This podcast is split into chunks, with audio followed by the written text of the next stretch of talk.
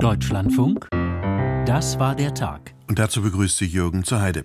In Washington überschlagen sich in diesen Stunden und Tagen die Ereignisse. Während des Besuches von Bundeskanzler Scholz ringen die Parlamente der USA um die Ukraine-Hilfe und wir alle, wie das im Moment aussieht. Denn der frühere Präsident Trump scheint eine hohe Durchsetzungskraft zu haben auf die aktuellen Parlamentarier und er setzt auf Totalblockade.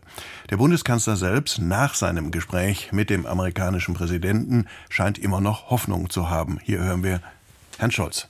Und wir sind uns einig, wenn es nicht gelingt, eine Entscheidung im amerikanischen Kongress zustande zu bringen, die die Finanzmittel freigibt für die weitere Unterstützung der Ukraine, dann ist das eine Bedrohung für die Möglichkeit der Ukraine, das eigene Land zu verteidigen.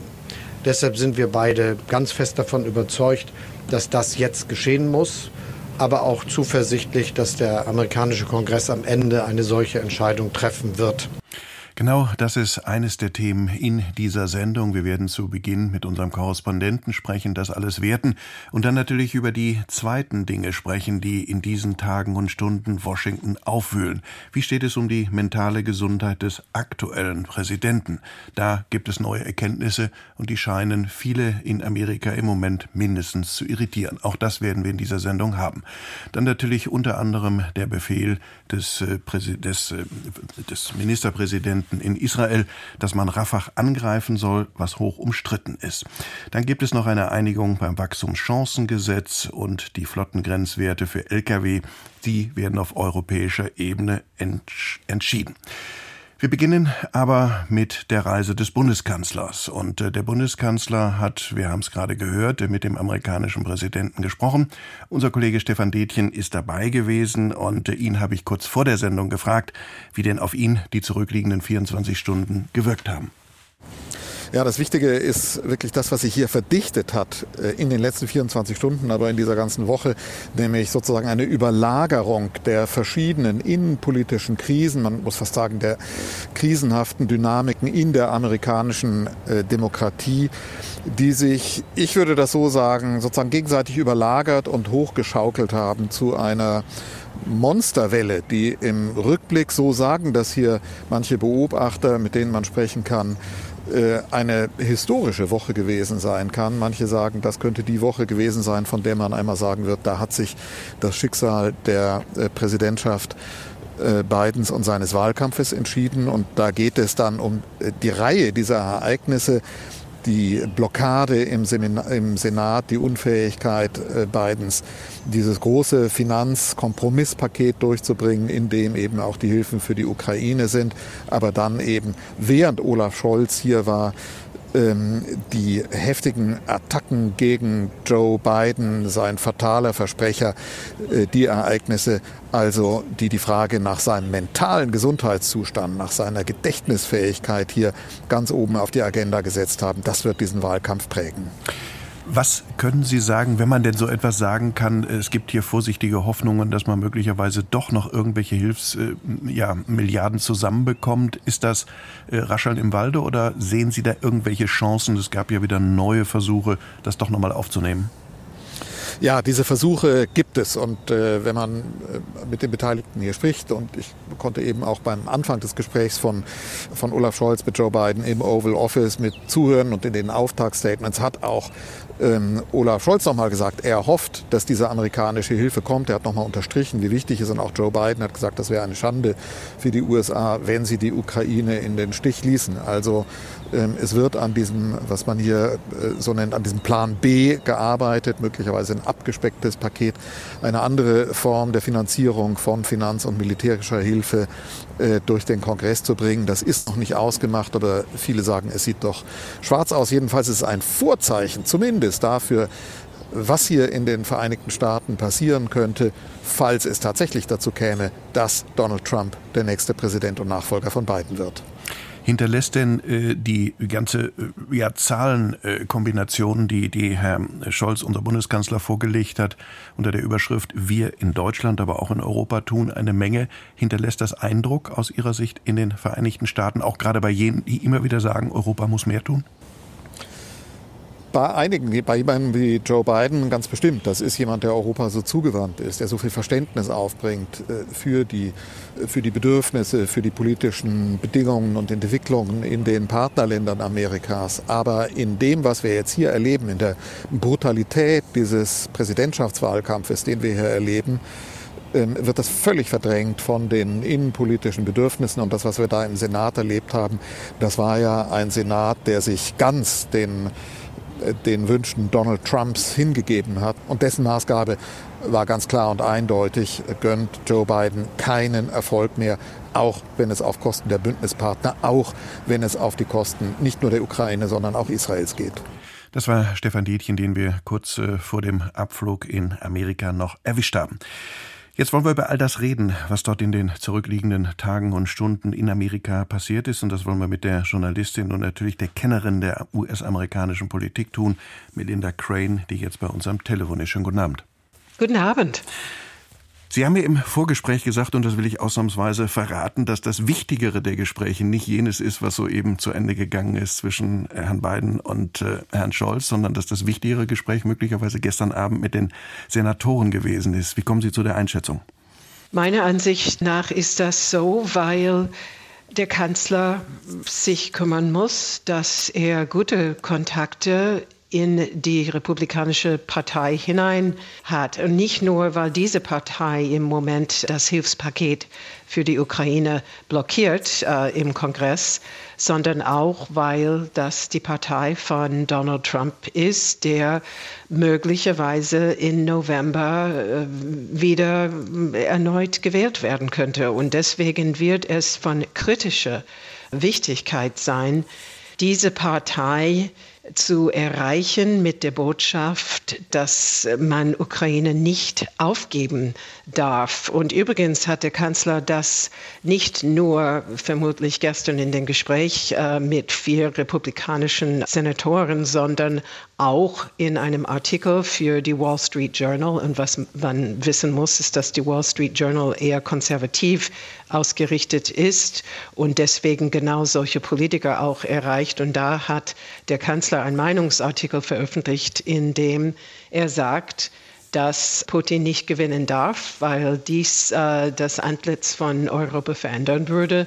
Und dass es Konsequenzen hätte für den Rest Europa mit auch Kosten, die für alle Länder des Westens auf jeden Fall alles übersteigen würde, was bisher ausgegeben würde für die Ukraine. In anderen Worten, ja.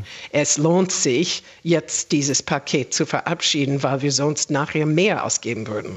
Haben Sie eine Idee, ob diese Botschaft ankommt? Er betont ja auch permanent die Milliarden, die Deutschland gibt als größter Geber in Europa, insgesamt die europäischen Leistungen auch im Verhältnis zum, zur wirtschaftlichen Leistung. Äh, macht das nachdenklich? Können Sie das schon beurteilen oder ist die Frage heute noch zu früh gestellt? Im Moment bei der breiteren Öffentlichkeit und bei den meisten Medien konnte ich so gut wie gar nichts finden über den Besuch des Kanzlers und auch nicht darüber, dass äh, Kanzler Scholz eigentlich jetzt in einer neuen Rolle auftritt. Denn normalerweise, wenn er nach Washington fährt, ist es eher, weil Washington, weil das Weiße Haus was von ihm will.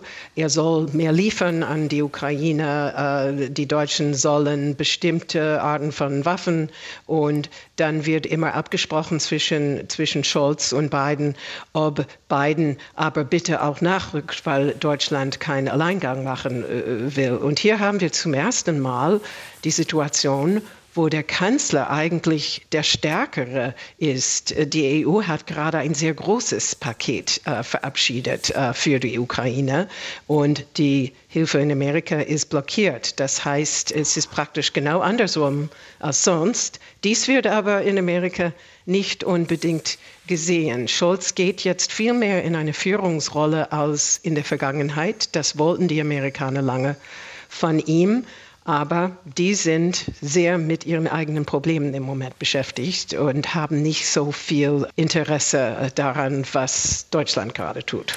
Wagen Sie eine Prognose, ob die äh, Jüngeren wollten, bezogen auf die Waffenhilfe für die Ukraine und dass es wieder möglicherweise aufgenommen wird in die Debatte, dass das zu einem positiven Ergebnis führt, zumindest aus Sicht der Europäer? Oder ist das alles nur Theaterdonner und äh, das wird zu nichts führen, weil Herr Trump hat No gesagt und wenn er No sagt, dann machen die Republikaner No? Das ist Gut möglich. Also äh, die pessimistischere Prognose, die Sie gerade geäußert haben, wenn es um das Abgeordnetehaus geht. Es kann sein, dass ein abgespecktes Hilfspaket für die Ukraine im Senat durchgeht, aber wir haben jetzt einen Mehrheitsführer im Abgeordnetenhaus, der absolut Trump gehörig ist. Und er war nicht bei dem Abendessen gestern mit Kanzler Scholz dabei. Und er hat gesagt, dass er keine Hilfe genehmigen will, weil Trump das nicht will. Und übrigens, Trump will das nicht, weil Trump möchte nicht, dass Biden gut aussieht in Bezug auf die Ukraine, denn er will diese Karte weiter spielen können im Wahlkampf, nämlich dass Amerika auf sich selbst sich konzentrieren soll und nicht jetzt diesen Krieg weiter unterstützen soll, sondern Make America Great Again. Und von daher hat Trump jetzt ganz lautstark in dieser Woche mit viel Hilfe von dem konservativen Fernsehmoderator Tucker Carlson, der ja. auch ein Interview mit Putin geführt hat, Trump hat ganz klar gemacht, dass alle Republikaner, die ihn für wichtig halten, und das ist eine sehr große Zahl äh, innerhalb des Kongresses, dass sie alle dieses Paket stoppen sollen. Dann kommen wir zu der letzten spannenden Frage, das äh, Duell zwischen äh, Trump äh, und Biden. Die Debatten über das Alter sind nochmal angeheizt worden durch den Bericht des Sonderermittlers. Dieser Bericht wird heute allerdings dann auch von Seiten der Demokraten natürlich heftig kritisiert unter der Überschrift, das ist anmaßend, diese Bemerkungen, die er da zusätzlich reingeschrieben hat. Auf der anderen Seite läuft das und wir alle erleben Herrn Biden mehr als einmal ja, dass er manchmal nicht, äh, ich sag's mal ganz vorsichtig, nicht hundertprozentig orientiert ist. Wiederum erleben wir das Gleiche bei Herrn Trump. Äh, nur der Unterschied scheint ja zu sein, bei dem einen äh, wirkt das negativ und bei dem anderen, genau. wie, wie er gesagt hat, ich kann jemanden auf der Fifth Avenue erschießen und ich werde trotzdem Präsident. Ist, ist damit schon fast alles gesagt? Entschuldigung, dass ich jetzt länger vorgegeben habe. Das ist aber genau der Fall, denn es gibt viele Demokraten, die die ganze Zeit sich Sorgen machen, dass Biden eigentlich zu alt ist und dass dadurch viele Wähler nicht zur Wahlurne gehen werden. Das ist das große Problem bei den Demokraten. Es gibt Gruppen unter den demokratischen Wählern, die das Gefühl haben, bei ihnen ist keine persönliche Verbesserung durch die Wirtschaftspolitik von Biden bisher angekommen. Das sind oft schwarze Demokraten. Eventuell werden die nicht wählen gehen. Dann gibt es andere linke Demokraten, die unzufrieden sind mit der Israel-Politik. Und es gibt einige, die sagen, wir sind nicht sicher, dass Biden nicht zu alt ist, um diese sehr, sehr schwere Herausforderung der Präsidentschaft zu meistern in einer zweiten Amtszeit. Wenn all diese Menschen zu Hause bleiben am Wahltag, könnte Donald Trump tatsächlich gut gewinnen. Seine Wähler machen sich sehr wenig Sorgen über seine kognitive Aussätze, die er auch hat. Auch er verwechselt Menschen miteinander und Termine und so weiter. Aber die sind nicht interessiert an ihm, weil er kognitive Stärken hätte. Sie sind interessiert an ihm, weil sie gerade seinen frechen Mund gut finden. Sie denken, dass er sie schützen kann in unsicheren Zeiten. Also, und sie Sie sind nicht davon abzubringen, dass er der allerbeste Kandidat für die Präsidentschaft ist. Deswegen, Sie werden ja. ihn wählen, no matter what. Die Frage ist, ob das dann viel mehr als 30 oder 40 Prozent sind, aber das ist noch wieder eine andere Diskussion. Letzte Frage mit einer Bitte um eher kurze Antwort, ja. Äh, dass die Demokraten nochmal Herrn Biden austauschen. Da tauchten in der vergangenen Woche so wunderbare Spekulationen über Michelle Obama auf. Ist das, äh, sind, das sind, sind, sind das die bunten Blätter? Sind das die bunten Blätter, die sowas vorgeben? Ja, das ist ausgeschlossen. Sie hat es ausgeschlossen. Es ist nicht vorstellbar. Okay. Sie will nicht wieder in die Politik. Es gibt aber andere gute Frauen bei den Demokraten, falls es einen Austausch geben sollte. Also, das war Melinda Crane und äh, das Interview haben wir auch kurz vor der Sendung aufgezeichnet. Wenn es dann weitere Erkenntnisse dazu geben sollte, habe ich ihr gesagt, da werden wir wieder mit ihr reden. Also, kommen wir zurück auf das Gedächtnis von Herrn Biden. Wie das entstanden ist, haben wir gehört. Es gibt den Bericht des Sonderermittlers, der sich eigentlich um Akten, die nicht ordnungsgemäß verstaut worden sind, kümmern sollte, der aber eben am Ende einige Bemerkungen zu Bidens mentaler Gesundheit gemacht hat und äh, darauf reagiert der Präsident außerordentlich erbost. Allerdings dann gibt er ein weiteres Beispiel dafür, dass es nicht immer ganz richtig läuft. Claudia Sache. Präsident Biden sei ein sympathischer, wohlmeinender, älterer Mann mit einem schlechten Gedächtnis, heißt es in dem Abschlussbericht des Sonderermittlers Robert Hur. Biden reagierte zornig auf die Vorwürfe zu seiner geistigen Verfassung. I'm well-meaning and I'm an elderly man and I know what the hell I'm doing. I've been president and I put this country back on its feet. Ich bin wohlmeinend, ich bin ein älterer Mann und ich weiß, was zum Teufel ich tue. Ich bin Präsident und habe dieses Land Land wieder auf die Beine gebracht, so Biden bei einer eilig einberufenen Pressekonferenz. Sein Gedächtnis sei in Ordnung. My memory is not good. My memory is fine.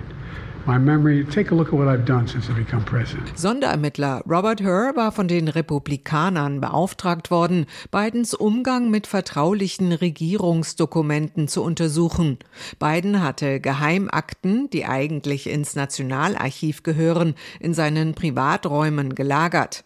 Der Sonderermittler kam zu dem Schluss, dass eine Anklage nicht gerechtfertigt sei. The bottom line is the matter is now closed.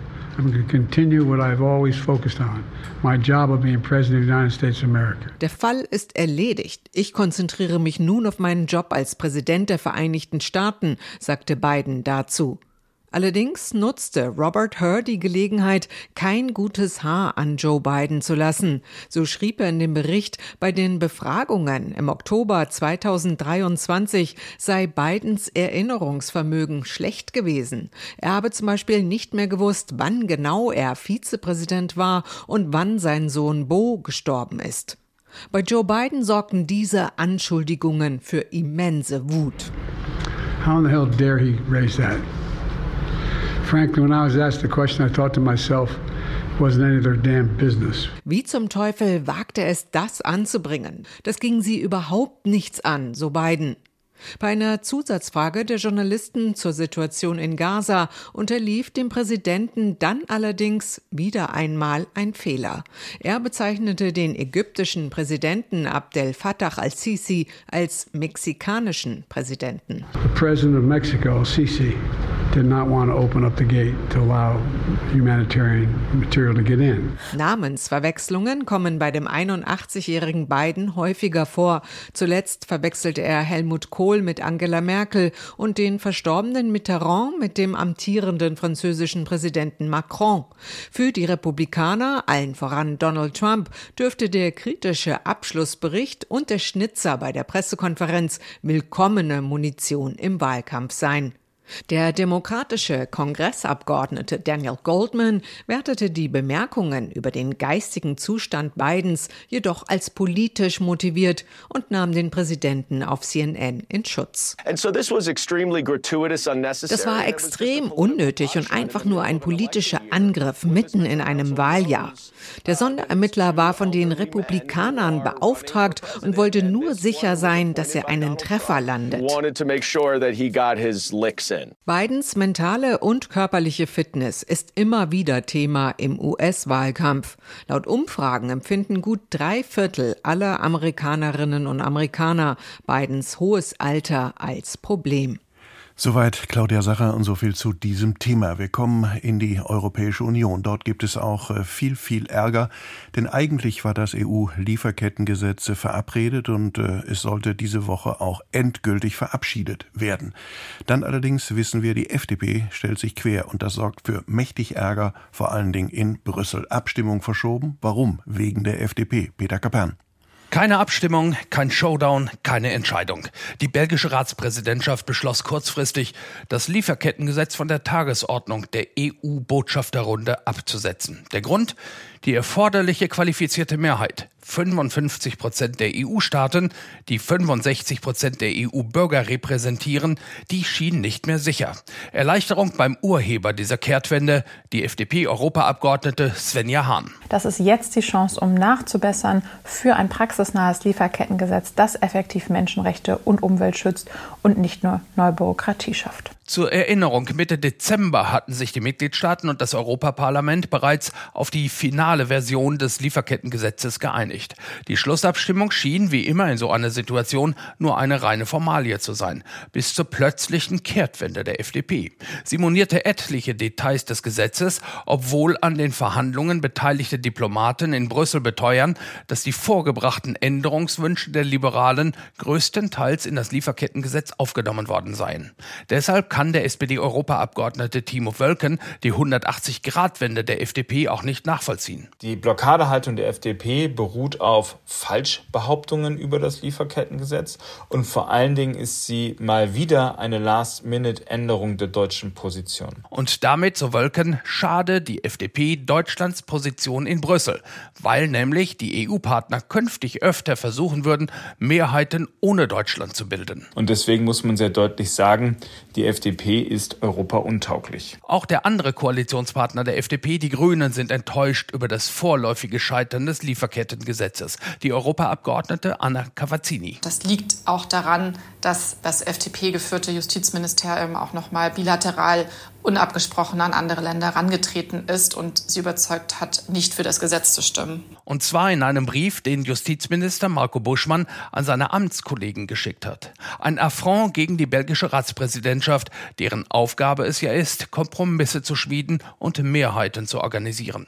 Das Lieferkettengesetz verpflichtet Unternehmen dafür zu sorgen, dass Zulieferer und Kunden Grundstandards bei den Menschenrechten, Arbeitsnormen und beim Klimaschutz einhalten. Zwangsarbeit Kinderarbeit, Kinderarbeit, Vergiftung von Gewässern oder Abholzung von Wäldern, daran sollen sich europäische Unternehmen nicht mehr bereichern dürfen. Die belgische Ratspräsidentschaft will nun die nächsten Tage nutzen, um die plötzlich aufgetauchten Bedenken einer Reihe von Mitgliedstaaten auszuräumen, um dann am kommenden Mittwoch abstimmen zu lassen. Was die Unionsabgeordneten im Europaparlament bedauern. Sie hatten nämlich gehofft, das Lieferkettengesetz würde heute ein für allemal beerdigt. Enttäuscht sind aber auch zahlreiche Befürworter des Gesetzes, Unternehmen und NGOs, wie etwa das katholische Hilfswerk Miserior. Dessen Sprecher Armin Pasch verlangt jetzt ein Einschreiten des Bundeskanzlers. Bundeskanzler Scholz muss jetzt Farbe bekennen für oder gegen die Menschenrechte von Näherinnen, Plantagenarbeitern und indigenen Gemeinschaften, für oder gegen die Umwelt. Wenn das Gesetz scheitert, wird ganz Europa ihn dafür verantwortlich machen.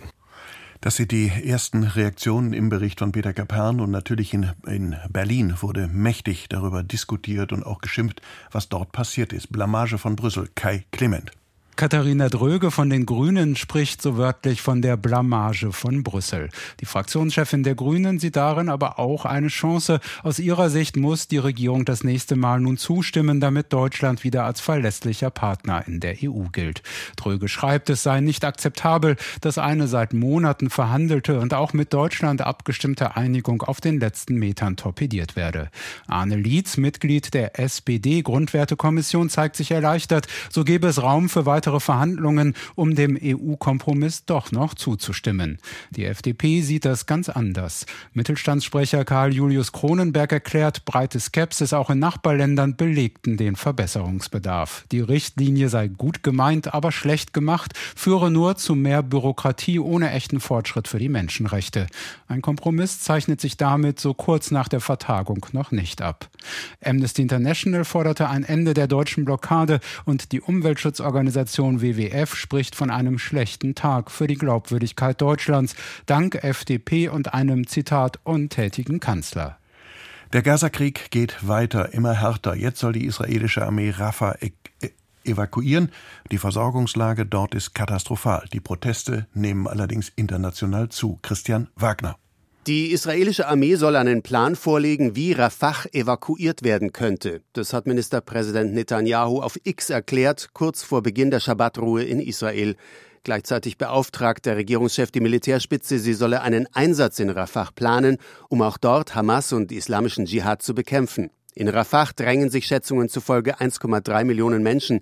Deren Versorgungslage ist katastrophal. Palästinensische ARD-Mitarbeiter in Gaza schildern, dass die Menschen nicht nur tagelang nichts essen, sondern auch verdorbene Lebensmittel nutzen. Verheerend ist es für die verbliebenen Bewohner im Norden des Gazastreifens. Dort essen die Menschen inzwischen Gras, um ihren Hunger zu stillen. Die UN-Koordinierungsstelle OCHA hat festgestellt, dass in Gaza fast 10 Prozent der Kinder unterernährt seien. Dafür wurde bei Kleinkindern und Säuglingen der Armumfang gemessen. UN-Generalsekretär Antonio Guterres äußerte sich besorgt zur Lage in Rafah. Die Menschen wüssten nicht, wohin sie noch fliehen sollten. Guterres wörtlich, sie haben kein Zuhause mehr, sie haben keine Hoffnung. Die Wahlen in Pakistan haben offensichtlich nicht das von beiden Seiten erwünschte eindeutige Ergebnis erbracht. Wie die Lage aktuell ist, Charlotte Horn. Noch steht es nicht fest, das finale Wahlergebnis. Doch der Favorit, der konservative Nawaz Sharif, gibt sich siegessicher. Der 74-Jährige erklärte, seine Partei, die Muslimliga, werde jetzt einen Koalitionspartner suchen. Man werde Gespräche mit der pakistanischen Volkspartei des ehemaligen Außenministers Bilawal Bhutto Sadari führen. In einer Rede vor Anhängern versprach Sharif Stabilität über eine längere Zeit. Das sei das, was Pakistan jetzt brauche. Fraglich ist, wie sich die Anhänger von Ex-Premier Imran Khan verhalten werden. Denn nach dem Stand der Auszählung haben Kandidaten seiner Partei tatsächlich die meisten Sitze bekommen. Einige behaupten, Wahlzettel seien gefälscht worden. Auch die Tatsache, dass das Auszählen der Stimmen so lange dauert, wird als versuchte Wahlfälschung gesehen. AfD-Politiker sind bei der Berlinale jetzt ausgeladen worden von der Berlinale. Das sorgt für Proteste. Leonie Schwarzer. Als kulturpolitisches Fanal bezeichnet die Berliner AfD-Vorsitzende Christine Brinker die Ausladung. Mit der Entscheidung würden nicht nur Abgeordnete ihrer Partei ausgegrenzt, sondern auch Menschen, die mit den herrschenden Verhältnissen haderten. Brinker sagte, in den letzten zwei Jahren sei sie zur Berlinale eingeladen worden und habe auch daran teilgenommen. Zuvor hat es in den vergangenen Tagen viel Kritik daran gegeben, dass AfD-Politiker zunächst zur Eröffnungsfeier der Berlinale eingeladen wurden. In einem offenen Brief hatten sich rund 200 Film- und Kunstschaffende dagegen ausgesprochen. Über Ticketkontingente, die die Bundes- und Landespolitik vergeben kann, erhalten üblicherweise Vertreter aller Fraktionen, also auch die AfD, eine Einladung. Gestern wurde die AfD dann wieder ausgeladen. Die Berlinale Veranstalter begründeten das unter anderem mit den Enthüllungen der vergangenen Wochen. In Zeiten, in denen rechtsextreme Personen in die Parlamente einziehen, wolle die Berlinale eine klare Position beziehen. Die Berlinale zählt neben Cannes und Venedig zu den größten Filmfestivals der Welt. Am 15. Februar findet die Eröffnungsgala statt. Um 23.37 Uhr schauen wir auf das Börsengeschehen. Den Tag an der Börse hat Heidi Radwilas. Schafft der deutsche Aktienindex es nachhaltig über die psychologisch wichtige Marke von 17.000 Punkten oder schafft er es nicht? Für diese Woche heißt die Bilanz, der DAX rangierte zwar zeitweise über 17.000 Punkten, sogar mehrfach, aber immer nur ganz kurz, also eben nicht nachhaltig. Immerhin gab es Anfang der Woche kurzzeitig ein neues Allzeithoch mit rund 17.050 Punkten. Danach ging es wieder abwärts. Die Woche hat der DAX heute mit 16.927 Punkten abgeschlossen, also nach wie vor auf hohem Niveau. Gegenüber der Vorwoche blieb er stabil. Gegenüber dem Vortag verzeichnete der DAX ein Minus von 0,2 Prozent. Der MDAX der mittelgroßen Werte gab heute in gleicher Höhe nach. Der SDAX der kleinen Werte verlor sogar 0,9 Prozent. Von Analysten hieß es, es hätten heute positive Impulse gefehlt. Es gab wenig Unternehmensnachrichten. Die Vorgaben der Wall Street seien durchwachsen gewesen. Allerdings hatte der technologielastige US-Index Nasdaq bis zum Handelsschluss in Deutschland deutlich zugelegt. Auf ein Allzeithoch. Das entspricht dem Trend. Denn angetrieben vom Hype um künstliche Intelligenz haben Tech-Aktien weltweit, nicht nur in den USA, einen Lauf. In Deutschland schloss der Tech-DAX die Woche mit einem Plus von einem Drittel Prozent.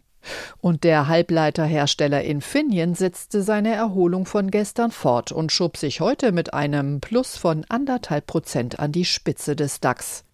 Soweit Heidi Radwilas. Eine deutsche Fregatte ist seit gestern unterwegs, um den Suezkanal und die Seewege, vor allen Dingen im Süden dort, etwas abzusichern. Das Ganze im Rahmen einer internationalen Mission. Die spannende Frage, und der geht der Kollege Steffen Wurzel nach, warum engagiert sich China eigentlich nicht im Roten Meer? Ist das Geostrategie oder ist das militärische Schwäche? Also, Steffen Wurzel. Chinas Außenminister Wang Yi äußerte sich bei einer Reise nach Ägypten Mitte Januar zum Beschuss von Handelsschiffen im Roten Meer. Seine Regierung sei sehr besorgt über die Lage im Roten Meer, sagte Wang. Er fordere ein Ende der Angriffe auf zivile Schiffe. Die pro-iranische Houthi-Miliz als Urheber der Attacken erwähnte Chinas Außenminister nicht. Und das, obwohl die ohnehin schwächelnde Wirtschaft der Volksrepublik durch die Houthi-Angriffe zusätzlich leidet. Offensichtlich ist das eine wichtige Angelegenheit für China, sagt William Figueroa. Er lehrt internationale Beziehungen an der Uni Groningen in den Niederlanden. Sein Spezialgebiet sind die Beziehungen Chinas mit dem Nahen Osten. Schon jetzt leiden chinesische Firmen unter der Krise im Roten Meer. Sowohl Fracht Firmen als auch Unternehmen, die auf Import und Export angewiesen sind. Uh, die US-Marine ist bereits seit Wochen militärisch aktiv im Roten Meer, um Handelsschiffe vor Angriffen der Houthi-Miliz zu schützen. Auch die Europäische Union will bald mit einer Mission nachziehen. Die Bundeswehr wird wohl die auf Luftraumüberwachung spezialisierte Fregatte Hessen schicken. Die Handelsnation China hingegen hält sich militärisch vollständig zurück. In Peking gehe man davon aus, dass das Rote Meer für chinesische Schiffe relativ sicher sei, sagt die Gründerin der Geopolitikberatungsfirma FACE, Velina Chakarova. Uh, Soweit wir den Schiffsverkehr beurteilen können, fahren zahlreiche Schiffe, die chinesische eigene haben oder mit chinesischen Waren unterwegs sind, unbehelligt durch die Meerenge Bab al-Mandeb am Roten Meer. And that is the whole point. Zwar schickt die größte chinesische Reederei Costco ihre Schiffe nicht mehr durchs Rote Meer, viele kleinere aber fahren weiterhin durch das Gebiet, das seit November vom Jemen aus von den Houthi-Kämpfern mit Lenkwaffen, Raketen und Drohnen beschossen wird. Vor der Passage geben sich chinesische Frachter regelmäßig zu erkennen gegenüber den Houthis als Schiffe, die nichts zu tun hätten mit Israel oder den USA. Daran erkennt man die Zweiteilung der Welt. China hat bessere Karten als westliche Staaten in dieser Krise. Chinas Führung braucht sich gar nicht militärisch zu engagieren, weil sie auch politisch damit umgehen kann. Die Houthis werden politisch und militärisch von der Führung in Teheran unterstützt. Auch zu China unterhält der Iran enge Verbindungen, vor allem wirtschaftliche. In den USA sehen die Staatsführungen in Teheran und Peking einen gemeinsamen Gegenspieler. Sowohl die iranische als auch die chinesische Führung haben die Luftangriffe der US-Amerikaner auf Houthi-Stellungen im Jemen zuletzt verurteilt. Viele Analysten argumentieren, dass China geostrategisch gar kein Interesse habe, sich ausgerechnet an der Seite der US-Amerikaner mit den pro-iranischen Houthis anzulegen, obwohl sich Chinas Marine in der Region gut auskennt. Der Hauptgeschäftsführer des Verbands deutscher Räder, Martin Kröger, verweist darauf, dass China in den 2010er Jahren schon einmal militärisch aktiv war in der Region, zu Hochzeiten der Piraterie in der Gegend. Das war eine Partnerschaft mit allen Marinen dieser Welt, beziehungsweise von Ländern, die ein äh, wirtschaftliches Interesse in der Seeregion haben. Äh, Ähnliches könnten wir uns auch diesmal vorstellen, aber es ist natürlich am Ende des Tages eine politische Entscheidung, die ähm, aus China getroffen werden muss, ob man diesen Weg gehen will. So viel die Einschätzungen von Steffen Wurzel. Also, es gibt ein Wachstumschancengesetz und das soll Entlastung bringen. Drei Milliarden, mehr nicht. Das sind weniger als 0,1 Prozent des Bruttoinlandsproduktes. Immerhin, darauf scheint sich die Koalition inzwischen mit der Opposition geeinigt zu haben. Jörg Münchenberg.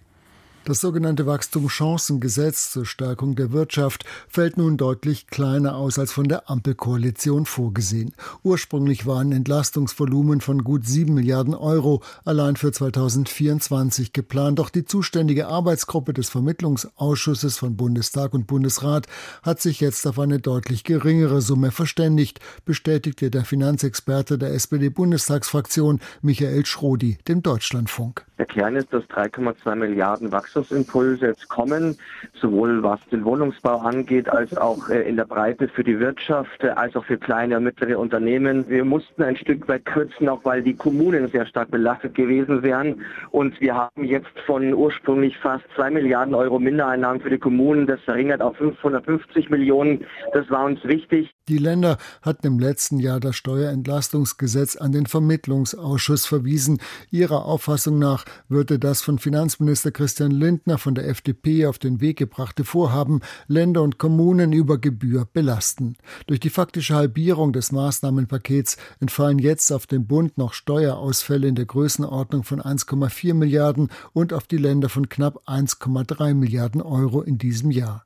Der Kern des Vorhabens, eine geplante Prämie in Höhe von rund 15 Prozent der Gesamtsumme bei Investitionen in den Klimaschutz, wurde allerdings ersatzlos gestrichen.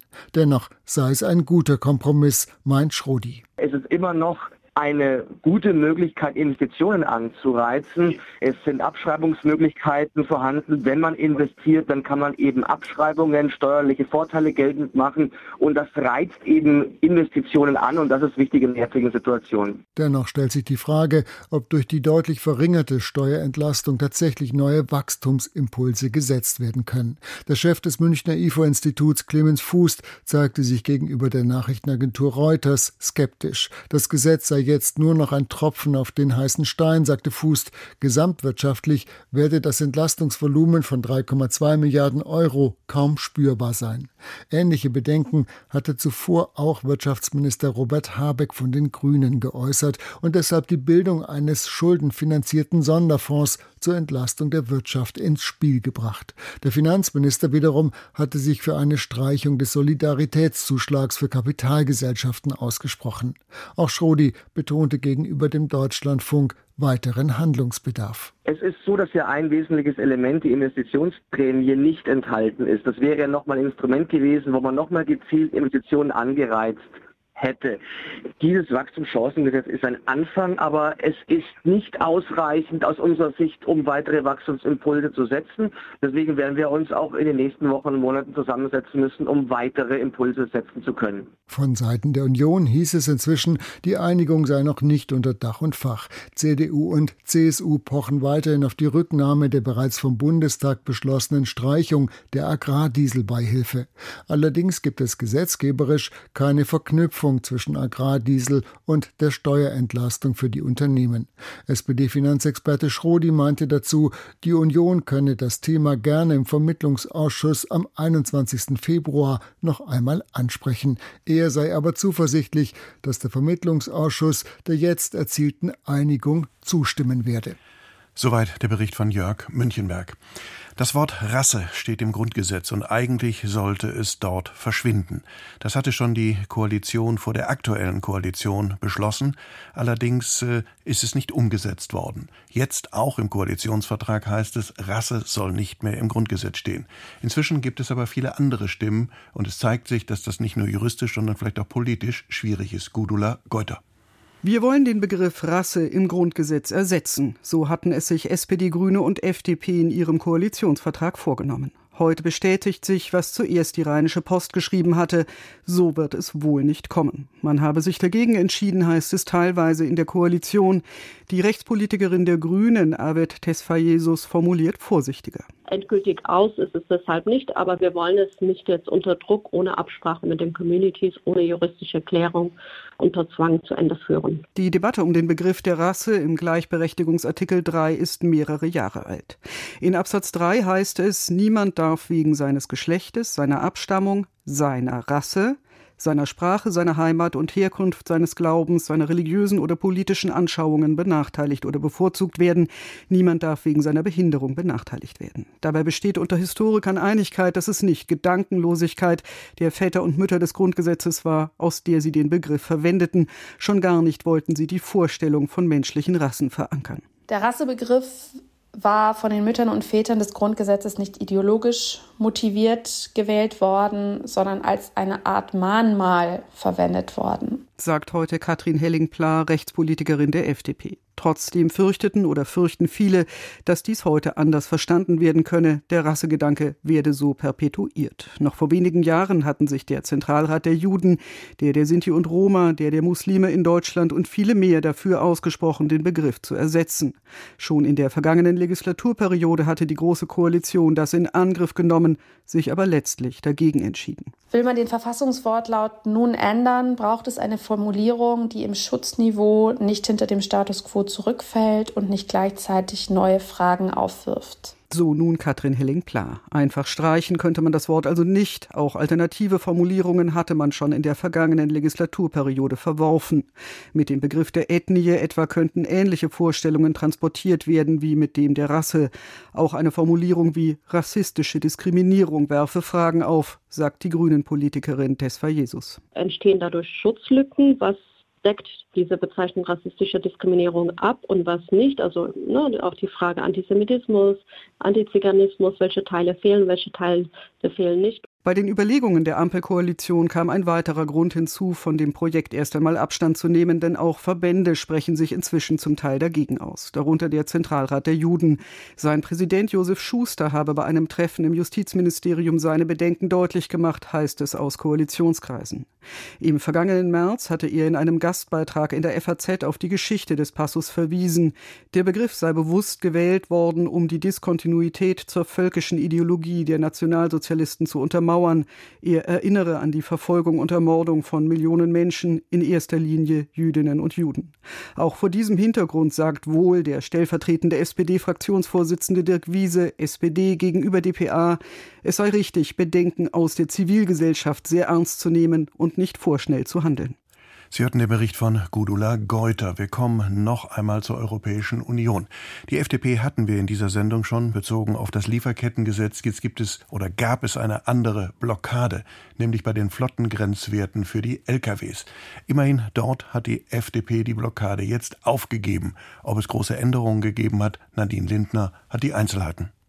Nun also doch. Im Koalitionsstreit über schärfere CO2-Standards für Lastwagen und Busse in der EU gibt es eine Einigung. Es ist eine Zusatzvereinbarung zum Einsatz von synthetischen Kraftstoffen, kurz E-Fuel, die das möglich gemacht hatte. Der liberale Verkehrsminister Volker Wissing erklärte am Nachmittag zum Kompromiss. Konkret geht es darum, dass neben der Elektromobilität für Nutzfahrzeuge auch äh, E-Fuel, synthetische Kraftstoffe äh, künftig äh, eingesetzt werden sollen. Die Bundesregierung hatte sich wegen der FDP lange nicht auf eine gemeinsame Position einigen können und hätte sich deshalb bei der Abstimmung enthalten müssen. Eine Mehrheit für die Regelung wäre damit gefährdet gewesen. Wissing verteidigte sich und die FDP gegen den Blockadevorwurf.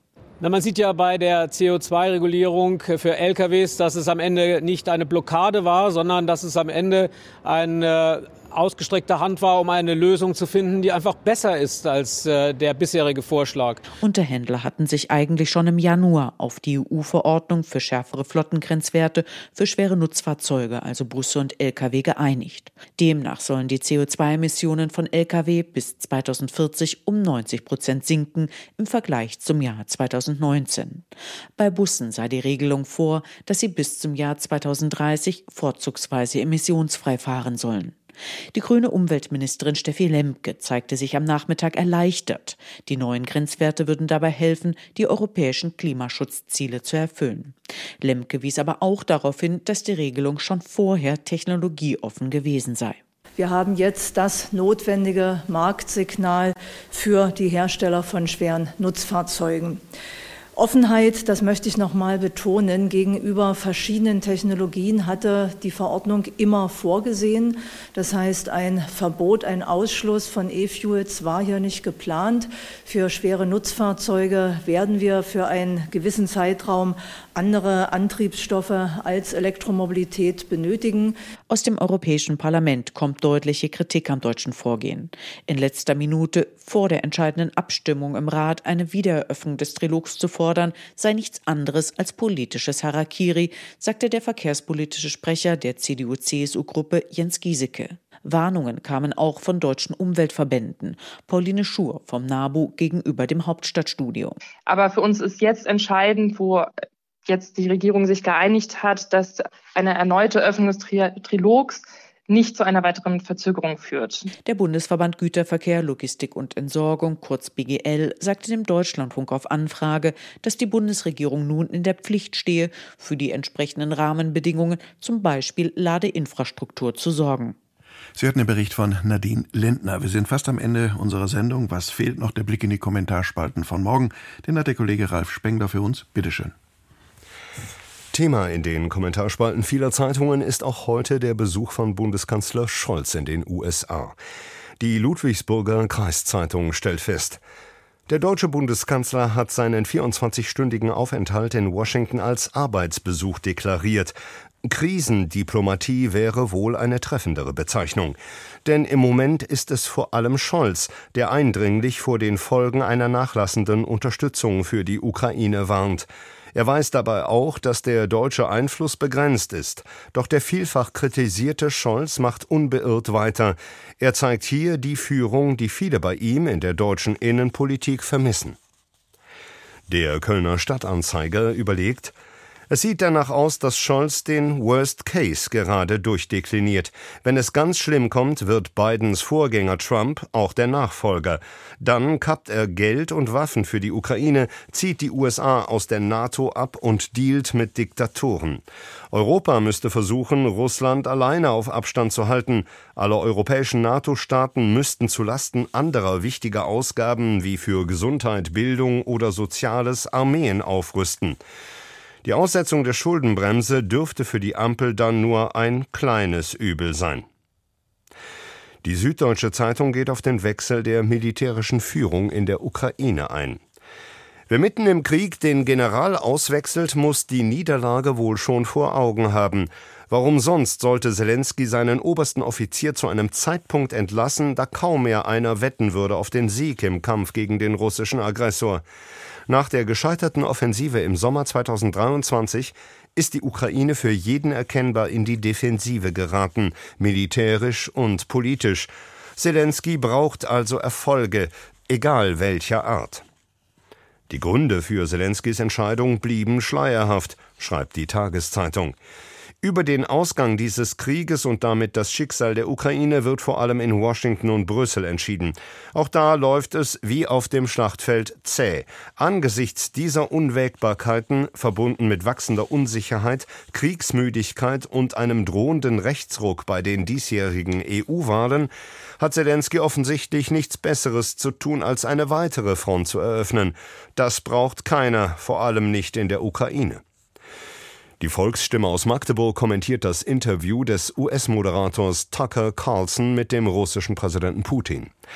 Dieses Interview hat mit Journalismus so viel zu tun wie Putin mit Demokratie. Der Kreml-Diktator durfte unwidersprochen von Bürgerkrieg und Wiedervereinigung mit der Ukraine schwafeln. Plumpere Propaganda geht kaum. Das war der Blick in die Kommentarspalten von morgen. Danke an Ralf Spengler und das war der Tag. Ich bedanke mich bei Ihnen für Ihr Interesse. Wir werden Sie die Nacht über natürlich weiter auf dem Laufenden halten und ab 6 Uhr morgen früh ist dann die Kollegin Josephine Schulze für Sie da. Unter anderem um 8.10 Uhr ein Interview mit Reinhard Bütikofer von den Grünen. Da geht's um die USA-Reise des Kanzlers. Mein Name ist Jürgen Zuheide. Wie immer ein angenehmes Wochenende. Bis demnächst und tschüss.